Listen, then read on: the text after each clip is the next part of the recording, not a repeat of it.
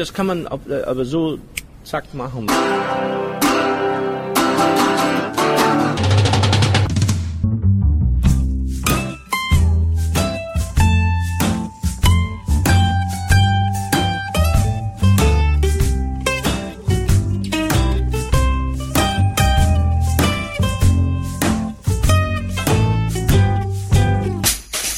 Herzlich willkommen bei Filmkultur, dem Podcast von www.kulturwoche.at und einem Interview mit Detlef Buck, dem Regisseur vom Kinderfilm Hände weg von Mississippi. Der Film ist nicht nur ein herzlicher Kinderfilm, sondern auch eine beinharte Globalisierungskritik. Zum Inhalt. Endlich Sommerferien.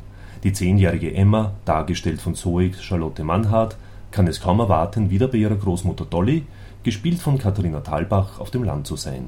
Vor ihr liegen sechseinhalb Wochen, die sie mit Dolly und ihren Tieren, mit Leo, geschauspielert von Karl-Alexander Seidel, seinem Bruder Max, gespielt von Konstantin Kaucher, und den übrigen Dorfbewohnern verbringen wird. Bei ihrer Ankunft stellt Emma zufrieden fest, dass alles genauso ist wie immer. Aber der Schein trügt. Der alte Klipperbusch ist kürzlich gestorben und sein Neffe Albert Gansmann, die Rolle des Ungustels übernahm Christoph Maria Herbst, ist seither im Ort. Der Alligator, wie Gansmann von Leo und Max genannt wird, scheint große Pläne mit Lipperbuschs Anwesen zu haben.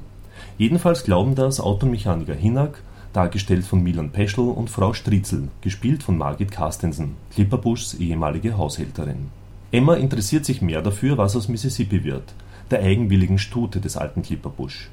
Als sie das Pferd besuchen will, trifft sie auf Gansmann, der sie vom Hof verscheucht. Gansmann möchte das Pferd so schnell wie möglich loswerden und holt deshalb den Pferdeschlachter. Emma, die dies mitbekommt, überredet Dolly, Gansmann die Stute abzukaufen.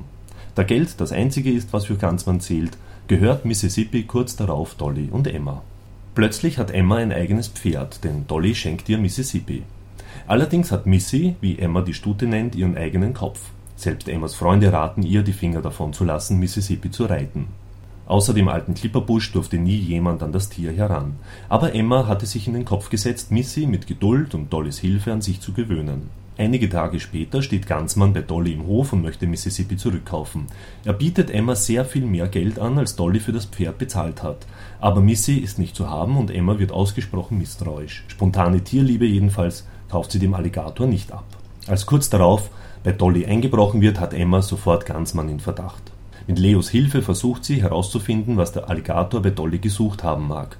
Die beiden belauschen Gansmann und Hinak in Clipperbuschs Haus und erfahren, dass Gansmann den Kaufvertrag wollte, den Dolly klugerweise für Mississippi hatte ausstellen lassen. Hinak hat den Vertrag gestohlen und Gansmann wähnt sich am Ziel seines Plans. Aber Emma hatte sich den Vertrag kopiert und so bleibt Missy in ihrem Besitz. Frau Stritzel, die ehemalige Haushälterin des alten Clipperbusch, scheint zu wissen, weshalb Gansmann so scharf auf das Tier ist. Mit Hilfe von Tierarzt Dr. Knaps gespielt von Hans Löw, erfahren Emma und Leo, dass Albert Gansmann beabsichtigt, auf dem Klipperbuschhof einen großen Discounter bauen zu lassen. Frau Stritzel hofft, dort einen guten Posten zu bekommen. Für die kleinen Läden des Ortes würde so ein Geschäft allerdings das Aus bedeuten. Albert Gansmann erbt den Hof aber nur, wenn er sich um Mississippi kümmert. Ohne das Pferd ist auch der Traum vom Discountergeschäft dahin. Um die Stute zurückzubekommen, greift Gansmann zu immer härteren Mitteln.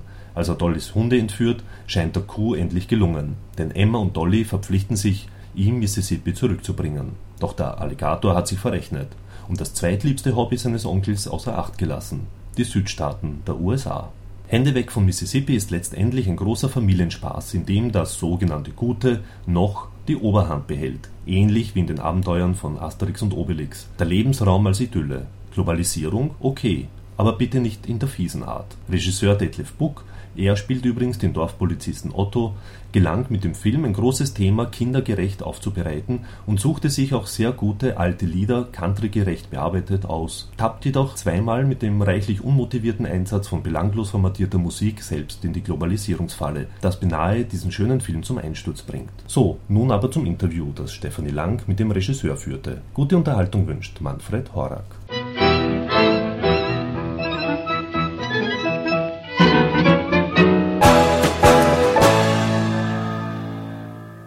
Was die, dieses Mädchen erlebt, sagen wir mal, von der Stadt ins, aufs Land. Bei der Oma war ich sicherlich auch, aber ich hatte nicht so eine coole Oma. die hatte ich nicht, nein. Und äh, mein Opa war auch noch sehr viel ängstlicher. Also so eine coole Oma wünschen sich die meisten Kinder. Das habe ich jetzt so auch mitbekommen, dass die weil die einfach so ein bisschen anarchistisch ist. Eigentlich auch wie, bei Lindgren sind ja auch die Figuren anarchistisch. Meistens da die Kinder, nicht so eher die Erwachsenen. Ähm, aber höchstens Pipis Vater ist ja auch ein Anarchist eigentlich. Diese Landschaft oder diese Ferien mit Freiheit, Pferdeabenteuer, das gibt es ja heutzutage fast gar nicht mehr. Ich sagen, steckt ein Statement dahinter oder ist das einfach nur Nostalgie? Nein, da ist ja schon, äh, da wird ja auch ähm, regelrecht kritisiert zu sagen. Ähm, und ich bin ja jetzt durch 40 Kinos in Deutschland gefahren und merke, Deutschland ist ein Land der Discounter. Und das haben sie ja auch, wird ja auch, sagen die Kinder ja auch, wenn ein Discounter kommt, dann wird dein Vater keinen frischen Fisch mehr fangen. Ist so. Also das ist ja eine komplette Kritik gegen, auch gegen die Globalisierung. Also es ist jetzt nicht nur ein bisschen, sondern vor allen Dingen, was ich lustig finde, dass Kindern das ein bisschen verständlich gemacht wird, was das überhaupt ist. Und dass Kinder auch ein bisschen mit, also die gehen ja auch gegen etwas vor. Also wenn was verkauft, also das Pferd soll ja diesen Hof erben und und und der der der Kanzmann, also ähm, die, die Figur von Christoph Maria Herbst, der will ja halt da was draus bauen. Und die versuchen dem gegen, ja, Stück für Stück investigativ zuvorzukommen und ihn zu betrügen mit einem zweiten bemalten Pferd, was ja auch Kinder mitkriegen, man muss eine List anwandeln, um, sagen wir mal, Blödmännern äh, in die Beine zu stellen. Was ich absolut äh, große, super Aussagen finde für, für Kinderfilme. Dass sie nicht nur political, political correct sind für, für, für, für Kinder, wo man sagt, das ist ja alles sehr richtig. Das finde ich dann auch langweilig. Und da sind Kinder, haben da auch einen Spaß dran. Am Schluss wird ja dem Alligator ein Zahn ausgeschlagen und es kommt zu einer großen Massenschlägerei. Inwieweit ist das politisch korrekt oder inkorrekt? Ja, muss man nur Asterix und Obelix angucken. Das habe ich mich direkt darauf inspirieren lassen. Und ich, sag, ich finde es schön, die im Dorf, die machen eine Dorfhauerei und danach ist wieder alles gut. Das habe ich auch früher im Dorf so erlebt. Und bei Asterix und Obelix ist es genauso. Die liegen sich danach wieder in den Arm. Aber erst fliegt der Fisch. Und so, daran haben Kinder Spaß.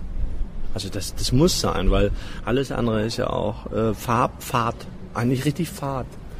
Und die, die, die, die sind ja herzlich und die sagen auch, was war das für ein schönes Fest. Und ähm, deswegen habe ich da überhaupt keine Probleme, sowas ähm, auch zu feiern im Film. Sie feiern ja, finde ich, auch in dem Film die Zeit, bevor ein Kind eine Frau wird oder ein Mann wird, finde ich. Ja, absolut. Das habe ich beim Casting gemerkt, dass viele Mädchen, sagen wir mal, so ab, ab elf, dann findet schon ein Dreher statt. Denn bei den Jungs noch mal ein Jahr später stattfindet, die sind ein Tick hinterher. Die Mädchen sind früher romantisch auch, also oder auch interessiert an, an das, was, was Liebe in Anführungsstrichen sein könnte, kann. Was ist es überhaupt? Und ähm, bei der Emma-Figur, also was die Zoe ist, die hat es auch so noch nicht gehabt. Die, die, die konnten dann zusammen alles machen. Also das, also was heißt alles zusammen? Kannst ihn zusammen ins Bett stecken. Da ist nicht irgendwie eine Art von Huhu. Das wird nicht passieren, weil das, dieser Punkt noch gar nicht stattfindet mit neun. Ähm, was ich auch herrlich finde. Und das ist ja auch ein bisschen so der Lebensreigen, der da an dem Film gezeigt wird, dass am dass die Emma sich durch die Sommerferien, sie wird ein bisschen erwachsener, sie übernimmt Verantwortung, sie lässt Sie hat eine Haltung, auch gegenüber ihrer Mutter. Und am Schluss hat sie einen Bewunderer, der sagt, ich habe früher Spargel auch nie gemocht und jetzt liebe ich ihn und sie reiten zusammen weg und das ist auch ein bisschen die Abnabelung. Und am Schluss ist eben die Heidi Kabi, die da sitzt und auf ihr Leben zurückblickt. Das ist also auch so eine Art von Lebensreigen, so klein eingebettet immer. Wo ich habe den Film jetzt in Vietnam gezeigt und wo Kinder, die waren begeistert von dem Film und sagten, ja, das sind ja gar keine Menschen so um die Mitte 20. Und sage, ja, was war mir auch wichtig, weil erstmal hatte ich gar keine Zeit dafür, aber dass alte und ganz junge Menschen zusammenleben und nicht getrennt sind, wie es in westlichen kann man ja so in Europa schon mehr ist, dass alte Leute in Altersheimen leben und weg sind und nicht mit den Enkeln Kontakt haben. Es ist eine idealisierte Welt, wo, wo ich natürlich, das prangere ich dann auch an, obwohl meine Oma auch im Altersheim ist. Aber gut, weil sie muss gepflegt werden. Und, aber wenn ich kann, dann hole ich die raus. Bisschen waren so diese Eigenbrötler oder wie Sie es auch in dem Interview gesagt haben, das mit den, mit den Erdbeeren und der Sahne. Also das ist jetzt Ihre Fantasie, das kennt man irgendwo, das ist wirklich ganz eigenes, gelebtes Dorfleben. Und dann hatte ich aber auch das Gefühl in dem ganzen Film, es war plötzlich aber auch ein Dorf, wo Städter wieder aufs Dorf gehen und sich die Dorfromantik quasi neu erschaffen. Das ist noch mehr in diesem Film. So, also auch wo wir gedreht haben, ist eigentlich ist ja Mecklenburg-Vorpommern in der Nähe von Hamburg. Also die, die Hamburger fahren eine Stunde an den Schalsee. Und diese Gegend, also unser Produktionsleiter arbeitet dort ja auch und da sind sehr viele, die aus der Stadt dort, sagen wir mal, der Idee vom Dorf nachgehen wieder und dadurch das alte Dorf wieder beleben auch und sich auch Stück für Stück annähern. Also nicht nur Spinnefeind voneinander hinwurscheln, sondern sich annähern und auch respektieren, wenn da wieder Leben reinkommt. Das ist in der ehemaligen DDR, vor der DDR, selbst in Schleswig-Holstein gibt es Dörfer teilweise, die sind total leer. Die sind einfach leer. Da sind nur noch ältere Leute oder ganz wenig junge Leute. Und ähm, deswegen finde ich das auch gerade legitim zu sagen, wir, wir bevölkern das also mit unseren Möglichkeiten neu und machen da auch kulturelle Dinge, wo es einfach ein bisschen lebendiger ist. Und ähm, das ist sicherlich in dieser äh, Gegend äh, sehr, sehr, sehr, sehr, ja, auch erfreulich, weil es eben nicht nur einfach ver veraltet. Ich fand auch so schön, einfach wenn du sagst, du hast Heidi Kabel, das ist das Hamburger äh, Leben, und dann hast du Katharina Thalbach, das ist Berlin. Die wohnen aber jetzt nebeneinander. Ja, das, das kann man äh, aber so zack machen, weil die ja. beide sich auch, auch Katharina würde ich würde nicht widersprechen, wenn sie sagt, sie liebt es auch eine Volksschauspielerin zu sein, auch wenn sie jetzt im, im Schiller Theater, im Maxim Gorki Theater äh, manchmal gefeiert wird, manchmal aber auch zerrissen als Volksschauspielerin, dann wird das nämlich eben auch nicht anerkannt, was das eigentlich bedeutet, eine Schauspielerin zu sein, die wirklich, wo sich ein Volk, was auch immer, die Leute, die da leben, eben identifizieren und sie lieben. Und das sind beide. Und deswegen geht das so auf. Die kommen auch beide sehr vom, das sind sehr instinktive Schauspieler, die nicht ähm, nur, also, also Katharina nicht als intellektuell zu bezeichnen, finde ich maßlos, also die ist schon sehr intellektuell, aber hat einen irrsinnig guten Instinkt, aber parallel. Den hat sie nicht verloren. Und die Heidi Kabel auch. Wo wir jetzt gerade beim Thema Schauspiel sind, was hat sich für Sie verändert seit der Begegnung mit dem Leander Haus? Man hat gegenseitig, sagen wir mal, voneinander was mitgenommen, weil man sich auch sehr schätzt. Das ist auch eine Freundschaft.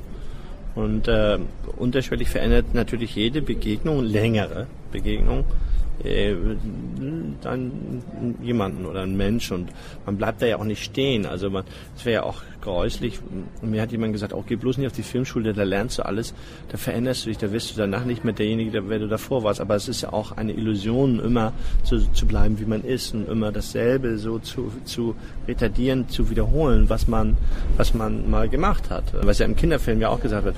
Am liebsten würde ich gerne, dass das immer so bleibt. Irgendwann merkst du einfach, du kannst es nicht nur immer mit denselben ähm, weiß ich nicht, Art etwas umsetzen und du veränderst dich auch automatisch, organisch. Und dann sind mir natürlich Leute, Einflüsse sehr wichtig. Ich hatte ja auch Lehrer gehabt an der Filmschule, die ich bewundert habe, wo ich dachte, aha, so kann man das Dinge sehen.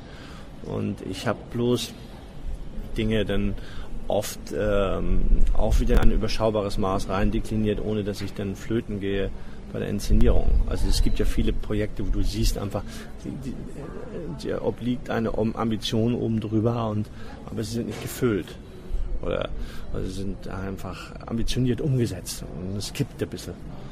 Das habe ich versucht oft zu vermeiden, weil, weil ich dachte, naja, die Ambitionen, die habe ich auch, aber man sieht, dass es nicht funktioniert. Sie hatten jetzt eine längere Pause, haben mehr gespielt als selbst wieder gedreht. Und dann kam Knallhart und das fand ich einen sehr guten Film. Und jetzt wollte ich nur wissen, ist der gut angekommen? War das ein Risiko für eure Produktionsfirma? Nee, Risiko war der nicht. Also weil der ja nicht so teuer, es war auch klar, dass wir den nicht teuer produzieren können. Und der hatte halt so ein Renommee bekommen, was, was auch international war, dann was auch, der startet ja auch international. Also ist er gelaufen von Spanien oder Italien, Russland, ich weiß nicht wo überall. Ungarn, jetzt ist, läuft er in Polen, dann läuft er in Dänemark sowieso. In Dänemark war auch ein Top 7 oder ich weiß es nicht. Das äh, hat dann meist natürlich auch das Drama kann das machen. Eine Komödie kann das nicht machen. Und, äh, In den- Deutschland?